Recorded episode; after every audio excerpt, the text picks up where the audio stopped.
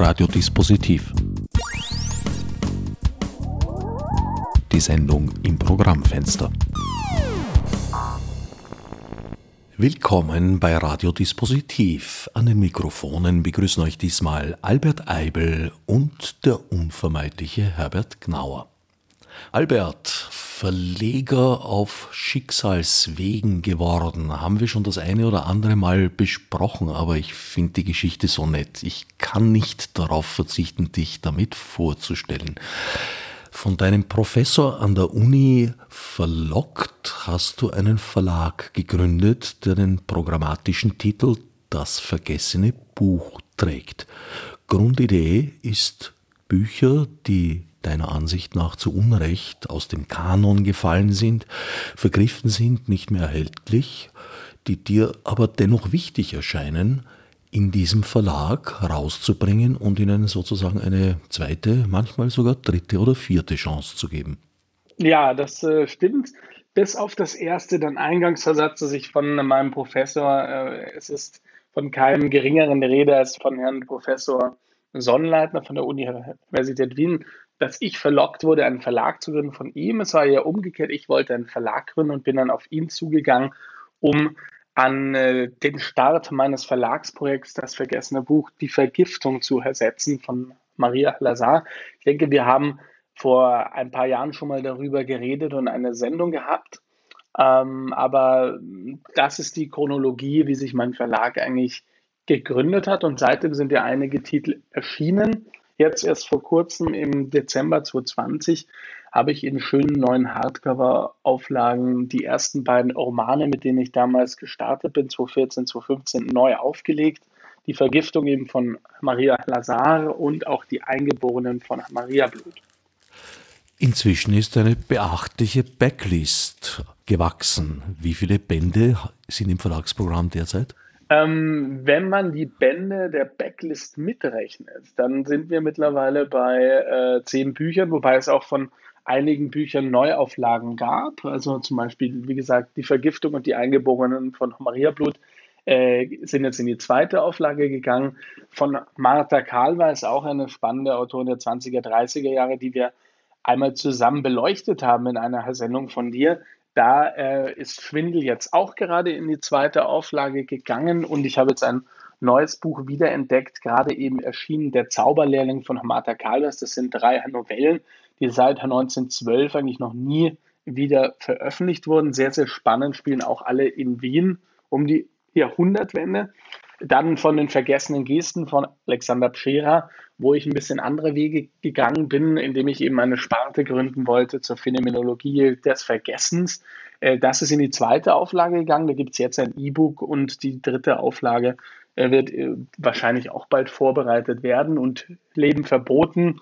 Vielleicht hat es der ein oder andere Zuhörer mitbekommen im, im Sommer 2020. Das war Ö1 Buch des Monats Juli, also ein echter Österreich Bestseller, kann man sagen. Und diese rasante Geschichte hat sich so gut verkauft, dass mittlerweile die dritte Auflage rausgekommen ist, nach nur einem Jahr. Also das sind alles sehr schöne Sachen. Vorgestern hat mir die Tochter von einem kroatischen Verleger das erste Exemplar der kroatischen Ausgabe von Leben verboten mitgebracht. Also hier ist es auch sehr schön zu sehen, dass auch andere Kulturen, andere Länder und andere Sprachräume sich dafür, für diese Bücher, für diese Wiederentdeckung interessieren. Und äh, eine niederländische Ausgabe sowohl von Leben verboten als auch von Ferien am Waldsee, das Buch, über das wir später noch reden werden, erscheint im Herbst. Also da bin ich auch sehr gut aufgestellt. Es fällt auf, dass sich sehr viele Frauen auf der Liste deiner Autoren und Autorinnen finden. Sind Autorinnen besonders bedroht vom Vergessen?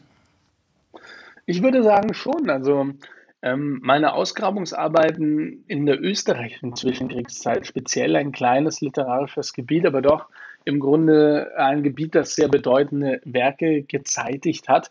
Da ist es wirklich evident, dass gerade sehr viele Frauen vergessen wurden. Also bei Männern gestaltet sich das nicht so. Da wurde auch in den 60er, 70er Jahren sehr, sehr viel aus den 20er, 30er Jahren neu aufgelegt, wiederentdeckt. Man kennt auch vielleicht das Buch der verbrannten Bücher von Volker Weidermann oder ähnliche Titel. Also da sind einige Autoren früher ins kulturelle Gedächtnis zurückgeholt worden. Bei Frauen Fehlanzeige. Bei Frauen gibt es noch viel zu tun und gerade schreibende Frauen aus Österreich ähm, sind immer noch Mangelware. Also auch da haben wir auch gesehen, andere Verlage wie der Milena Verlag, der Droschel Verlag, der ähm, vor zwei Jahren Mila Hartwig wiederentdeckt hat, Inferno zum Beispiel. Das sind sehr, sehr spannende Titel und da gibt es jetzt auch einigen Wind dahinter. Ich würde sagen, in den letzten zehn Jahren besonders. Ähm, vielleicht hat da meine kleine Wiederentdeckungsarbeit auch ein bisschen einen kleinen Beitrag leisten können, dass diese Frauen mehr wahrgenommen werden. Aber natürlich ähm, ist die Frage legitim. Mein Verlag ist natürlich auch offen für die Wiederentdeckung von männlichen Schriftstellern. Ja. Und äh, aus diesem Grund habe ich auch mal ein Zeichen setzen wollen im Oktober letzten Jahres, indem ich Ferien am Waldsee eines vergessenen weißen Mannes neu aufgelegt habe, nämlich eines ungarischen Juden, der in Ungarn aufgewachsen ist und dann mit 20 Jahren 1944 eben mit seiner ganzen Familie nach Auschwitz deportiert wurde. Seine ganze Familie wurde dort vergast, selektioniert nach links von Josef Mengele eben, den wir alle kennen. Und äh, er hat äh, dieses Lager überstanden, die Gräuel und die Schrecken, ist dann weiter transportiert worden nach Buchenwald, nach Theresienstadt, nach Ordruf und wurde dann von den heranrückenden Sowjets 1945 befreit. Da wog er dann nur noch 38 Kilo. Also wirklich eine unglaubliche Geschichte, dass jemand sowas überlebt hat. Aber die unglaubliche Geschichte des Karl Halaslo setzt dann eigentlich erst ab 1945 ein, wo er sich dann auf Vermittlung von seiner Schwester, die mit einem wohlhabenden Zigarrenfabrikanten verheiratet war, in der Schweiz niederlässt, in Basel, um genau zu sein, dort dann äh, von den ersten Verkäufen seiner Kunst eine Villa kauft am Sonnenweg 24, die dann später in den 50er, 60er Jahren zum internationalen Hotspot der Kunstszene avanciert. Also hier treffen sich Patricia Highsmith, Andy Warhol, Allen Ginsberg, die Beatniks, ähm, äh,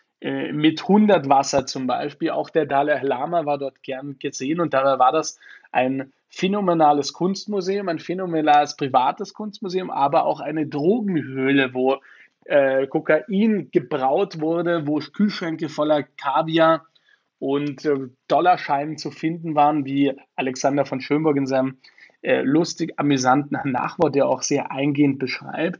Und äh, diese Entdeckung liegt mir ehrlich gesagt gerade besonders am, am, am Herzen, weil eigentlich Auschwitz ein Thema ist, das sehr, sehr gut beackert wurde, sowohl von der Germanistik her, sage ich mal, als auch äh, von Verlagen. Aber hier haben wir wirklich ein einzigartiges Zeugnis, was bislang noch unentdeckt blieb. Und ja, vielleicht können wir darüber reden heute. Unbedingt. Ferien am Waldsee, Karl Laszlo, ein euphemistischer Titel, der sich allerdings auf ein Faktum beruft. Waldsee spielte auf den Karten, die von Häftlingen nach Hause geschickt wurden, unter strenger Zensur, eine Rolle. Ja, also das äh, beschreibt Laszlo auch schon aus seinem Vorwort zu dem Buch von 1955 äh, sehr eindringlich, dass es sich dabei um eine recht raffinierte, scheußliche Finte der Nazis handelte, die eben ähm, keinen Aufsehen erregen wollten, dass so, so viele nach Auschwitz deportiert wurden und nicht mehr zurückkamen, die ähm, 20.000 bis 30.000 Postkarten vorgedruckt haben mit einer schönen Waldsee-Landschaft eben und mit der Überschrift am Waldsee eben, sodass die Angehörigen, die sogar ähm, diese Karten mit eigenhändigen Unterschriften dieser KZ-Häftlinge bekamen, der Meinung waren, dass die ja eigentlich nur einen kleinen Urlaub machen und es sehr, sehr schön haben dort, wo sie sind. Also hier zeigt sich auch die Perfidie der NRS-Propaganda in ihren schrecklichsten Zügen. Ja. In dem bereits angesprochenen Vorwort beweist Laszlo eine sehr große Klarsichtigkeit, sowohl was die Analyse der Vergangenheit betrifft, als auch was die Prognose der Zukunft betrifft. Er setzt sich da mit der Frage auseinander, welchen Sinn es denn überhaupt hätte, über diese Geschehnisse zu schreiben. Zehn Jahre danach, 1955, hat er sie dann zu Papier gebracht. Und er schreibt, das muss geschehen, weil wenn es nicht aufgearbeitet wird, dann wird es verdrängt und wird niemals überwunden werden können. Eine Prognose, die dann eingetreten ist, bis zur Ära Waldheim, würde ich sagen. Vollkommen richtig. Also bis in die 70er, bis weit in die 70er Jahre hinein wollte eigentlich niemand vom Thema Auschwitz etwas wissen und Verlage haben sich auch gescheut, die Berichte von Überlebenden abzudrucken. Es gibt ja die Geschichte von Primo Levi, äh, dessen Roman Ist das ein Mensch? Den wir ja alle kennen, zig Male von diversen Verlagen abgelehnt wurde, bis er dann endlich in den 70er Jahren erscheinen konnte. Ja. Also das sind nicht nur Einzelfälle, da steckt ein gewisses System der Verleugnung und der Verdrängung dahinter und deswegen war es auch nur konsequent, dass auch Laszlos Bericht, der 1955 in einem kleinen Selbstverlag praktisch schien und dann 1981 nochmal halbherzig von ihm neu aufgelegt wurde, dass auch der der Vergessenheit anheimgefallen ist, weil die Zeit war einfach noch nicht reif für so eine schonungslose Stimme aus Auschwitz, die auch das offizielle Auschwitz-Narrativ nicht weiter bedient hat, sondern die eigentlich andere Dinge aufzeigt die in diesem Lagerkomplex am Wirken waren. Mit ein Grund mag gewesen sein, dass Laszlo sich gewisserweise zwischen alle Stühle setzt. Auf der einen Seite schildert er die Grausamkeit seitens des NS-Regimes, auf der anderen Seite verweigert er aber auch jegliche Heroisierung der Lagerinsassen.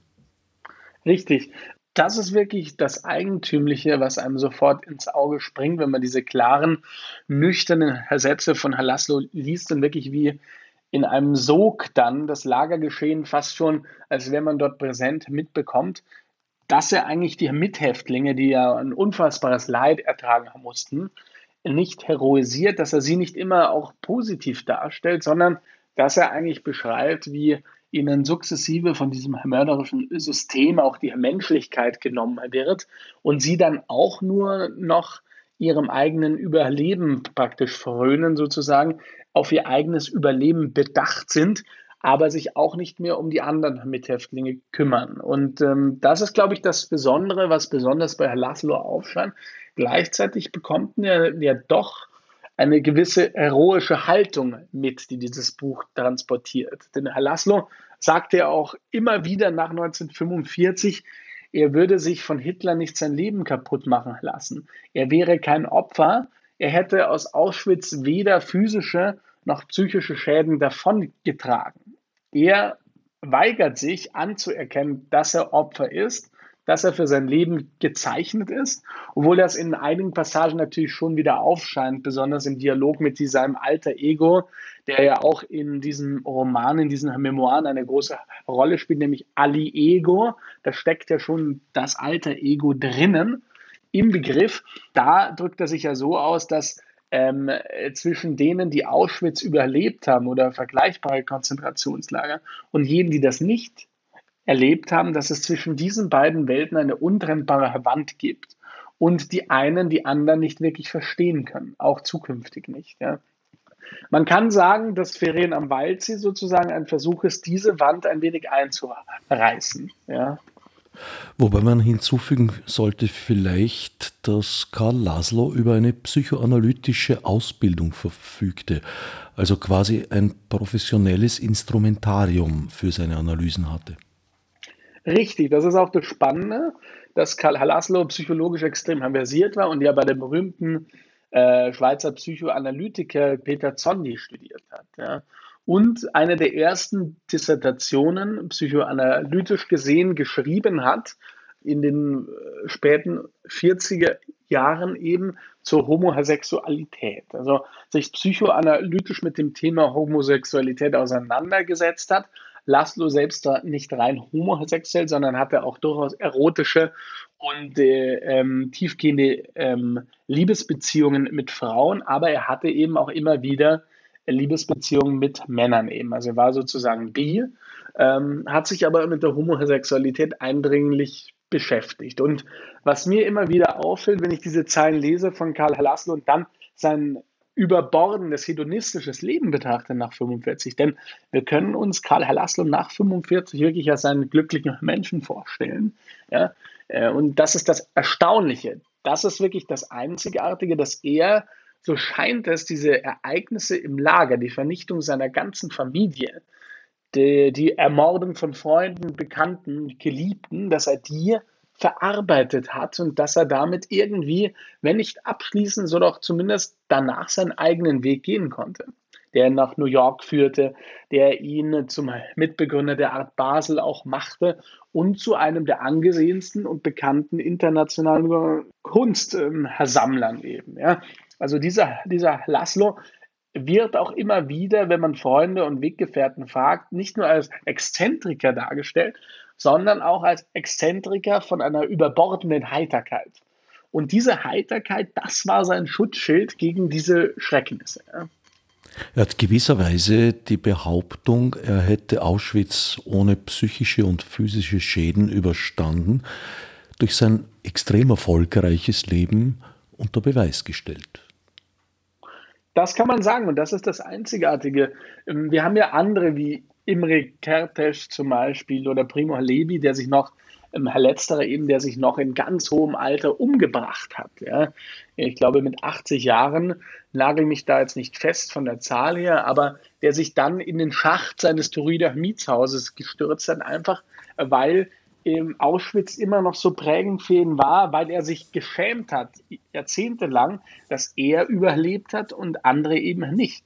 Und Laszlo zum Beispiel sagt auch selbst und gesteht sich das auch ein, gerade auch in diesem Buch Ferien am Hawaii-See, dass ähm, die, die Auschwitz überlebt haben, meistens nicht die besten Menschen waren, sondern die richtig guten Menschen, die, die integer waren, die eine Moral vertreten haben, die Mitleid hatten, die sind in Auschwitz umgebracht worden. Wobei ich das jetzt keineswegs pauschalisieren würde. Also ich hatte das Glück, einige Zeitzeugen persönlich kennenzulernen mhm. und das waren durchwegs äh, äußerst beeindruckende Persönlichkeiten, die ich auch für mindestens ebenso integer halte, beziehungsweise gehalten habe. Das stimmt natürlich, aber wenn man sich Ferien am Waldsee anschaut und die Besetzung, also sowohl die Lagerältesten als auch die normalen Lagerinsassen, dann auch die jene, die die privilegierte Position hatten, im Krankenbau zu arbeiten, zum Beispiel, die genügend Nahrung hatten im Vergleich zu den anderen und nicht immer zum schweren, harten körperlichen Dienst herangezogen wurden, dann ähm, sieht man auch gleich, dass das ein ganz harter und mit allen Bandagen ausgetragener Überlebenskampf war, der gewollt war, der durchaus gewollt war von den Nazis eben und von den Wächtern eben. Ja. Es war eben gerade so, dass dieses System darauf angelegt war, den Nächsten zu über, übervorteilen, um so die Stabilität im Lager und die Macht der Nazis zu gewährleisten. Ja. Es gibt ja auch die eine Szene zum Beispiel ganz am Anfang des Buches, wo Josef Mengele beschrieben wird, der berühmt-berüchtigte Lagerarzt, der in so, so vielen Auschwitz-Darstellungen als äh, ambivalent dargestellt wird. Sowohl als schöner, charmanter Mann, als auch als kaltes, sadistisches Ungeheuer. Ja. Und ähm, Laszlo macht anhand dieser Figur klar, wie einfach es eigentlich gewesen sein könnte, für Häftlinge sich zusammenzutun und diesen Mann hinterrücks umzubringen, wenn er in eine Krankenbaracke oder in eine Lagerbaracke eindrang, dort seinen Spaziergang machte, seine Visite. Er war nur mit einem Revolver am Gürtel bewaffnet und äh, eine konzertierte Aktion, ein einziges Aufraffen hätte ja vollkommen gereicht, um diesen Menschen umzubringen. Aber also Mengele ging allein in die Baracken ja. hinein. Ja. ja, allerdings wussten die Häftlinge wohl, dass wenn sie ihm auch nur ein Haar krümmten, ihr letztes Stündlein geschlagen hätte. Das stimmt natürlich, aber das ist genau der Punkt, den ich ihm anspreche. Ähm, es gab im, im Lager eben keinen Heroismus mehr, weil äh, der den Lagerinsassen sukzessive durch Angst, durch schiere Todesangst ausgetrieben wurde.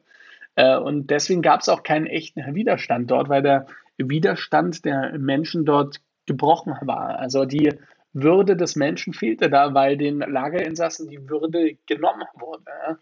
Und das ist das, was, äh, glaube ich, Laszlo an sehr, sehr vielen Stellen sehr transparent macht. Ja.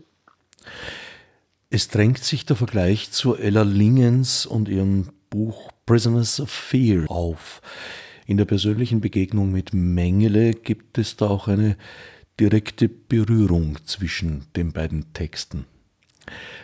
Ella Lingens war eine dieser unter Anführungsstrichen Privilegierten im Krankenbereich. Sie war ja Ärztin und hat ihre Erinnerungen, wie es im Lager zugegangen ist, unter dem Diktat von Josef Mengele, in einem Buch festgehalten, das sie auf Englisch geschrieben hat.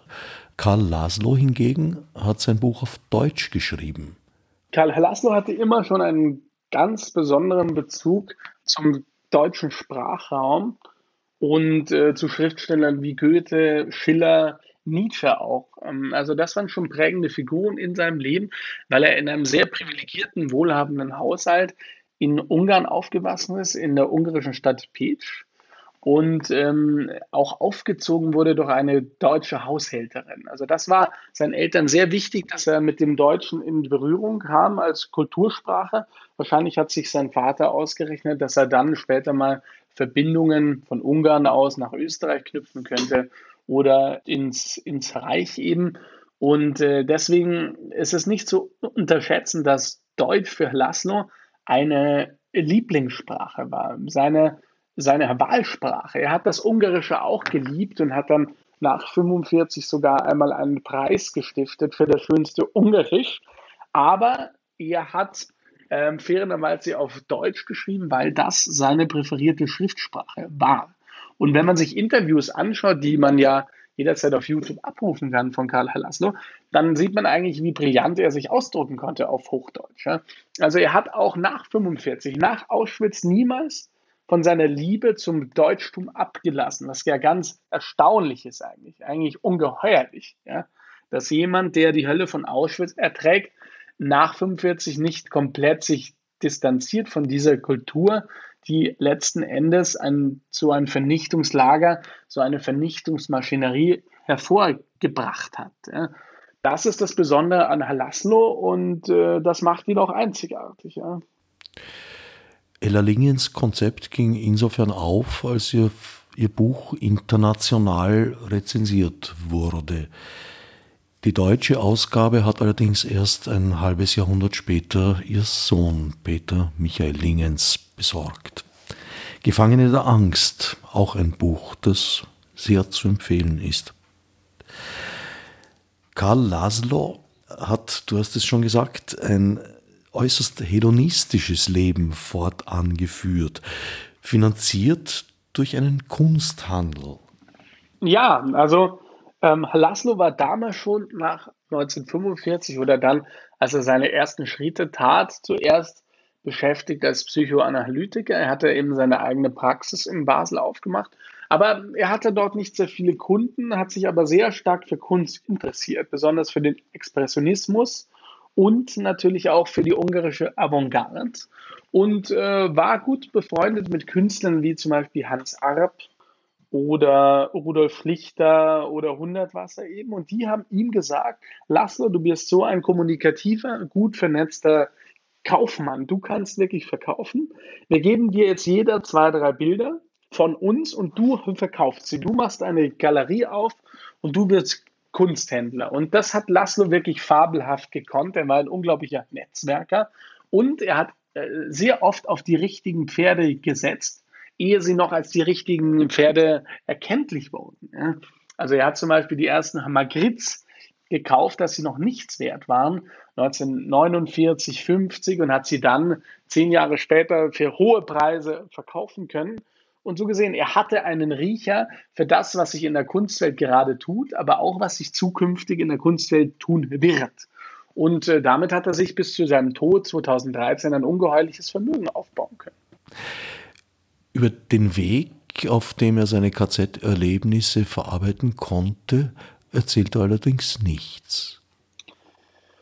Das ähm, stimmt so auch nicht ganz, dass er nichts erzählt, aber er hält sich bedeckt. Da hast du vollkommen recht, weil ihm das Thema, aber das Thema Auschwitz lag ihm schon am, am Herzen. Also wenn man mit späteren Weggefährten oder auch seinen letzten Lebensgefährten Silat Isaac, der selber Künstler ist und in Zürich lebt, redet, dann war es schon so, dass er Ferien am, am Hawalsee immer wieder neu auflegen ließ in seinem eigenen Verlag aus seinen finanziellen Mitteln und dass er jedem seiner Freunde oder neuen Bekannten ein Exemplar von Ferien am, am Hawalsee sofort schenkte. Es war wichtig, dass diese Geschichte, die Quintessenz seines Traumas, ähm, in die Welt kommt. Ja.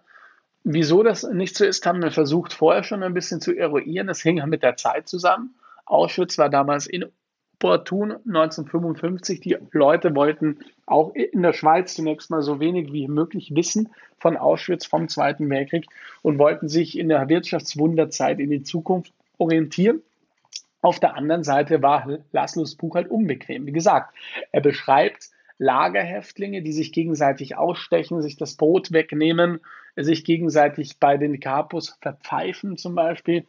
Und er beschreibt teilweise die Wächter ähm, in sehr ungewohnten positiven Tönen. So ein SS-Offizier, bei dem er vorstellig wird, ihn sogar mit sie anredet, um dann eine Stelle zu bekommen als Schreiber im Krankenbau. Und das passiert und damit rettet dieser Lagerwächter, dieser SS-Offizier ihm letzten Endes auch das Leben. Ja.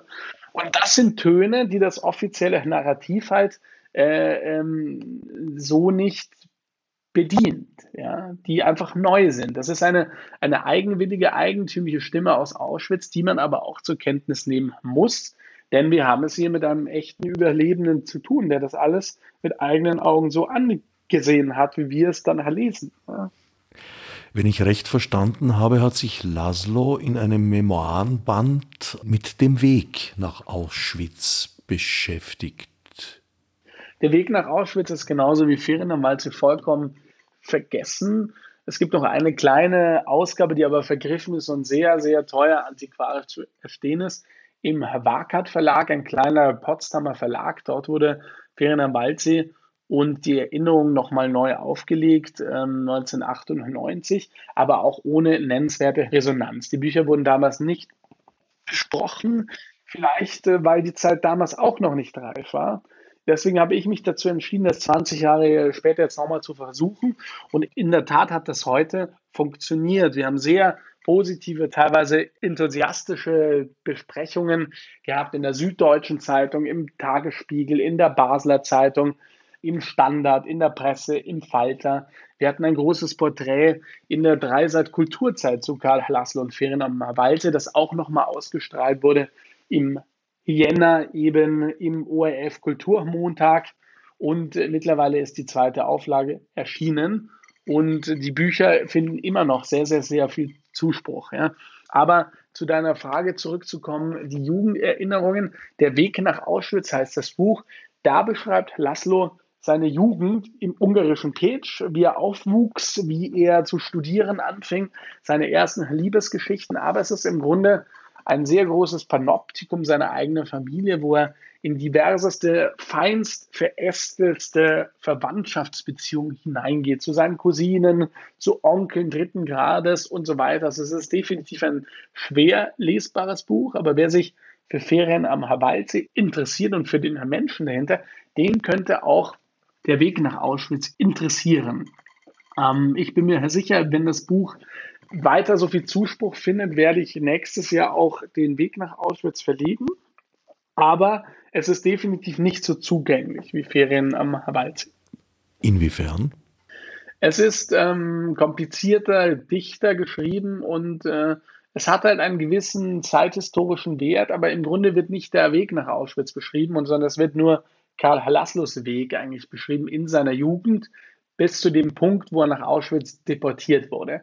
Wer jetzt irgendwie eine philosophische oder essayistische Abhandlung erwartet, wie es zu Auschwitz kommen konnte, wird enttäuscht werden. Also das bietet das Buch nicht.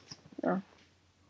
Was die Lesbarkeit von Ferien am Waldsee betrifft, kann ich das nur unterschreiben. Also es ist für mich ein Buch gewesen, das mich vom ersten Buchstaben an des eben, wie schon gesagt, äußerst klarsichtigen Vorworts bis zum letzten Buchstaben gefangen genommen hat. Ich habe es tatsächlich in einem Zug ausgelesen. Ich eben auch. Als mir Alexander von Schönburg damals im, das war Ende 2019, im äh, Café Einstein in Berlin beim Kurfürstendamm dieses Buch in die Hände drückte, die alte Ausgabe, da habe ich mich dann am Abend ins Hotelzimmer zurückgezogen, habe das wirklich in zweieinhalb Stunden intensiv durchgelesen, war sofort hellauf begeistert von diesem Buch und habe mich sofort gefragt als Verleger, wieso das so nicht verlegt wurde. Wieso dieses Zeugnis, dieses eines der frühesten literarischen Zeugnisse aus Auschwitz, ja, eines der frühesten literarischen Zeugnisse des Holocaust, wieso dieses Buch noch keine echten Leser gefunden hat, wieso Journalisten und Zeitungen da noch nicht drauf gekommen sind und wieso, ja, wieso es auch nicht in andere Sprachen bis jetzt übersetzt wurde. Du hast es schon erwähnt, Alexander von Schönburg hat ein äußerst humor- und auch liebevolles Nachwort beigesteuert. In was für einem Verhältnis stand Alexander von Schönburg zu Karl Laszlo? Er war lange Jahre sehr gut befreundet. Er war damals einer der Jugendlichen, die mit 17, 18, als Alexander von Schönburg damals noch in Cambridge zur Schule ging, ähm, Laszlo begegneten und zwar im Salon seiner Mutter, also der Mutter von Alexander von Schönburg. Das ist ja die von Schönburg sind ja ein sehr, sehr altes Adelsgeschlecht und äh, ein Zweig der Familie stammt eben aus, aus Ungarn. Und die Mutter führte einen literarischen, künstlerischen Salon äh, in München damals, ähm, so wie Schönburg berichtet. Und dort sei einmal Karl Laszlo auch mitgenommen worden in einem irrwitzigen Aufzug mit einer Mönchskutte und dieser unvermeidlichen Mönchskette, die er dann auch in späteren Jahrzehnten immer wieder trug, die ihm von einem tibetischen Mönch geschenkt wurde. Und dort ist er das erste Mal auf diese faszinierende Persönlichkeit, auf diese sprudelnden, diesen sprudelnden, halternden Menschen gestoßen und auch auf Ferien am Hawaldsee. Das Karl Halassen ihm gleich bei seinem ersten Besuch damals äh, in Basel in die Hand drückte. Und ähm, seitdem entspann sich eben eine intensive Freundschaft dieses älteren Mannes zu Alexander von Schönburg. Ähm, Schönburg beschreibt im Nachwort kurz oder weist in einer liebevoll humoristischen Wolte darauf hin, dass Karl Halaslo ja jungen Knaben durchaus zugeneigt war und er auch ein Auge geworfen hätte auf Alexander von Schönburg eben, aber dass es nie zu Übergriffigkeiten kam, sondern dass Laszlo sich als Mentor, als väterlicher Freund auch gern mit jungen, attraktiven Männern umgab eben und die zu seiner Entourage praktisch zählte und mit ihnen Ausflüge machte nach Montreux, ins Casino, nach New York eben oder auch woanders hin. Er war ein sehr umtriebiger Mensch, der viel reiste.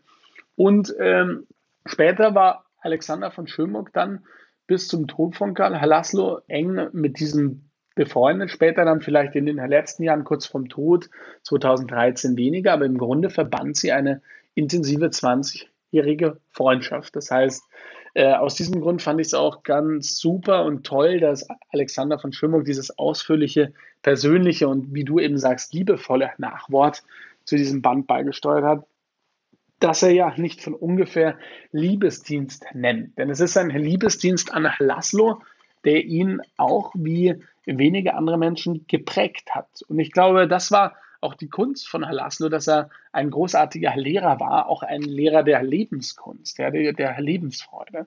Und wirklich alle, die ihm begegnet sind, auch der Fotograf Andreas Bayer, von dem wir ja auch in die Neuauflage, die im Februar erschienen ist, jetzt zehn ganzseitige Fotos, ganz tolle Aufnahmen von Karl Halasno, die wir auch in diesem Band aufgenommen haben.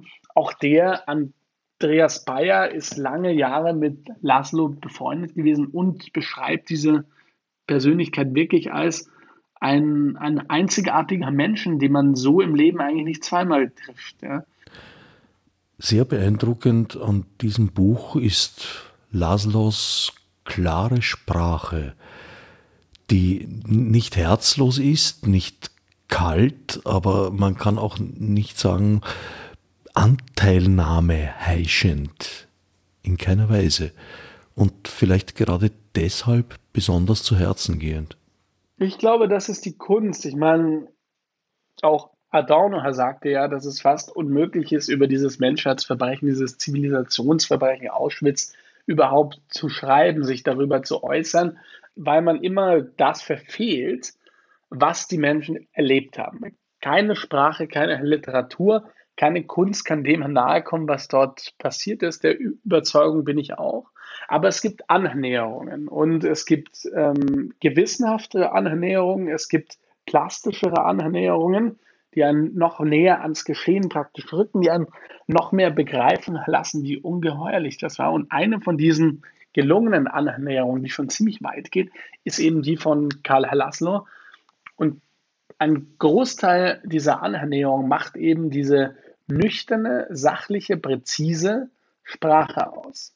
Es ist eine Sprache, die nicht Schuldige und Unschuldige teilt, sondern die einfach beobachtet. Hier ist jemand, und das sagte Laszlo auch äh, später öfters im Interview, Laszlo war jemand, der die Hölle geschaut hat. Ja? Und er wollte das aufzeichnen. Er wollte das für sich aufzeichnen, aber auch für andere, die nie wieder in so eine Situation kommen werden, weil er das wichtig fand, damit die Menschheit daraus vielleicht etwas, etwas lernen kann. Ja? Und äh, wer die Hölle schaut, der kann der Hölle nicht vollkommen nahe kommen. Aber er kann versuchen, so weit wie möglich an das Geschehen den Leser heranzurücken. Und das hat Laszlo, glaube ich, geschafft, durch seine nüchterne, manchmal lakonische Art, die Vorgänge im Lager zu beschreiben, wird das Grauen sichtbar, dieses unter die Haut gehende Grauen, das all das eigentlich ausgemacht hat. Wobei sich Laszlo oder sagen wir sein Erzähler ebenso wie sein alter Ego durchaus nicht ausnehmen, sondern sich selbst auch als Schuldige bekennen. Das stimmt. Also er ist, er, er fühlt sich schuldig. Lassen fühlt sich schuldig, dass er Auschwitz überlebt hat und andere nicht. Das kommt immer wieder zum Tragen. Wir haben vorher darüber geredet, wie Herr Laszlo das alles verarbeiten konnte. Silat Isaac, sein letzter Lebensgefährte, ähm, sagte mir, dass gerade in den letzten Lebensjahren oder in den letzten zwei, drei Wochen seiner Krankheit diese Dinge sehr stark traumatisch wieder hochgekommen sind. Also er hat sich anscheinend jahrzehntelang nicht mit Auschwitz beschäftigt, aber gerade in, in, in den letzten Lebenswochen, gezeichnet von seiner Krankheit, erlebte er nochmal so etwas wie eine Katharse, es erinnerte sich zurück, weinte sehr viel und es kann auch sein, dass man sagen muss, vielleicht hat er all die Jahre das Geschehen einfach nur ganz geschickt verdrängt, um ein glückliches Leben zu führen, aber er hat es vielleicht nie ganz verarbeitet. Und wie sollte man das auch verarbeiten können? Ja? Diese Aufgabe scheint in der Tat unmenschlich und das daran scheitern zutiefst menschlich. Ja. Mich jedenfalls hat der Text höchst neugierig gemacht auf Laszlos Jugendjahre und ich würde mich freuen, wenn du das in deine verlegerischen Überlegungen in irgendeiner Form einbeziehen könntest. Ich werde mich bemühen, ich werde mich bemühen, auch dieses Werk der Vergessenheit zu entreißen. Jetzt ist erstmal der Zauberlehrling von Martha Kalvers erschienen und da möchte ich eigentlich dieselbe Wiederentdeckung bewirken, wie wir sie im, im Sommer schon in Bezug auf Maria Lazar bewirkt haben, in Bezug auf Leben verboten. Und ähm, in der Zwischenzeit beschäftige ich mich damit, dass dieses Werk Ferien am Hawalse auch in anderen Sprachen zugänglich gemacht wird. Wie gesagt, ich habe jetzt äh, die niederländische Ausgabe verhandelt, bin im Gespräch mit englischen Verlegern und will das Buch auch auf Spanisch und auf Italienisch herausbringen. Also das werden die nächsten Monate zeigen. Aber ich bin mir sicher, dass dieses Buch, diese eigene Stimme auch in anderen Ländern gehört werden will. Und dafür werde ich mich einsetzen. Das heißt, du nimmst deinen selbstgestellten Auftrag, Bücher der Vergessenheit zu entreißen, durchaus auch in anderen Sprachräumen wahr? Ich versuche es. Wie gesagt, in Bezug auf Leben verboten ist es mir jetzt das erste Mal gelungen, zwei Lizenzausgaben in andere Sprachen zu verhandeln. Die kroatische Ausgabe ist gerade erschienen und die niederländische Ausgabe erscheint im Herbst. Von Ferien am Hawaii habe ich bis jetzt nur die niederländische Ausgabe verhandelt, Aber ich bin mir sicher, dass wir da äh, noch in anderen Sprachräumen äh, wirklich auch eine Wiederentdeckung schaffen können, weil Auschwitz ist ein Thema, das in allen Ländern behandelt werden sollte. Und vielleicht schafft man es sogar irgendwann einmal, dass Laszlo und Ferien am Habalsee ähm, so wahrgenommen wird wie die anderen großen Werke der Holocaust-Literatur auch, also wie die von Primo Levi, von Jean Amary zum Beispiel und vielen, vielen anderen. Ich finde, die literarische Qualität und der Stoff und die Stimme, mit der er es erzählt, haben es verdient, auch international gehört zu werden. Noch einmal zurück zur Person von Karl Laszlo. Ihn als Exzentriker zu bezeichnen, ist eigentlich schon ein Euphemismus. Er war ein Grenzgänger, der durchaus auch so manche Grenze überschritten hat, was ihn im Kanton Basel auch ein oder vielleicht sogar mehrmals ins Gefängnis gebracht hat. Ja, er war ein großer Hedonist und wollte sich nichts mehr vorschreiben lassen. Er war der Überzeugung, dass äh, nach dem, was er in Auschwitz und den anderen Lagern ertragen hat, er jetzt nach 45 ein neues Leben führen kann, komplett neu. Es war für ihn 1945, kann man sich vorstellen, wie eine Wiedergeburt, wie das Phönix, der aus der Asche steigt, um äh, ein metaphorisch vielleicht schlagendes Bild zu nehmen. Äh, und so war es für ihn auch ganz konsequent, dass sein Gesetz für sein, für sein restliches Leben für ihn bedeutete, tue, was du willst. Ich mache das, was ich will, das, wozu ich Lust habe und ich lasse mir von niemandem etwas vorschreiben.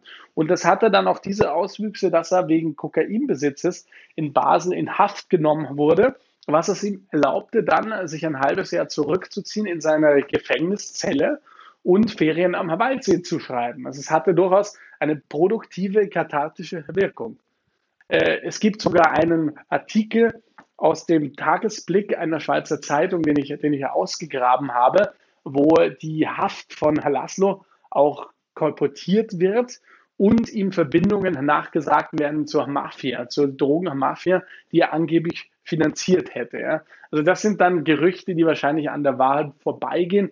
In Wirklichkeit mochte er Kokain einfach nur sehr gerne, weil es ihn in einem gewissen Zustand erhob, den er haben wollte, gerade auch mit Freunden. Er war ja ein sehr geselliger Mensch, der opulente Feste feierte. Aber es gab auch andere Drogen, die er nahm. Er war auch gut bekannt mit dem Erfinder von LSD, nämlich Albert Hoffmann, der damals auch in, in Basel und der Schweiz seine Kreise zog und war einer der ersten, die das LSD für sich entdeckt haben und damit wirklich sehr, sehr oft experimentiert haben. Ja, also auch LSD war für Laszlo ein Modus, dem Vergangenen wahrscheinlich in gewissem Sinne zu entfliehen und neue Welten zu entdecken jenseits der Realität. Ja. Wenig überraschend, dass auch Timothy Leary zu den illustren Gästen Karl Laszlos zählte. Richtig, richtig. Timothy Leary, aber auch William Burroughs zum Beispiel und die Beatniks überhaupt. Denn Herr Laszlo äh, lebte während der 60er Jahre zwei Jahre lang mit den Beatniks zusammen. Also sowohl mit Allen Ginsberg, William Burroughs, also als auch mit Timothy Leary. Und diese Zeit war sicherlich prägend für ihn, sowohl für seine künstlerischen Ansichten als auch für sein hedonistisches Leben, das damals sicher Höhepunkte der Exzesse erlebte, kann man sagen. Eine Zeit, in der auch das Psychedelische in der Kunst eine ziemliche Rolle spielte. Sicher, Laszlo war ja auch ein Freund von surrealistischen Malern und Künstlern, was man sich aber auch ähm, erklären kann durch seine Vorgeschichte. Wie gesagt, ein Mensch, der Auschwitz erlebt hat, der sucht sich wahrscheinlich nachher sukzessive andere Welten, in denen er sich nicht beschäftigen muss mit der einen Welt, der gerade ent entronnen ist. Ja. Und so gesehen kann man natürlich Lasses überbordendes Leben als einen Kampf mit dem eigenen Gedächtnis sehen. Und Drogen äh, waren da sicher bei diesem Kampf eine große Hilfe. Karl Laszlo, eine vielschichtige Persönlichkeit, die es als Zeitzeuge und als Autor zu entdecken gilt bei Albert Eibels Verlag Das vergessene Buch. Ferien am Waldsee. Eine Leseverpflichtung. Als nef Margot mit Monesi. Fichte subsidiar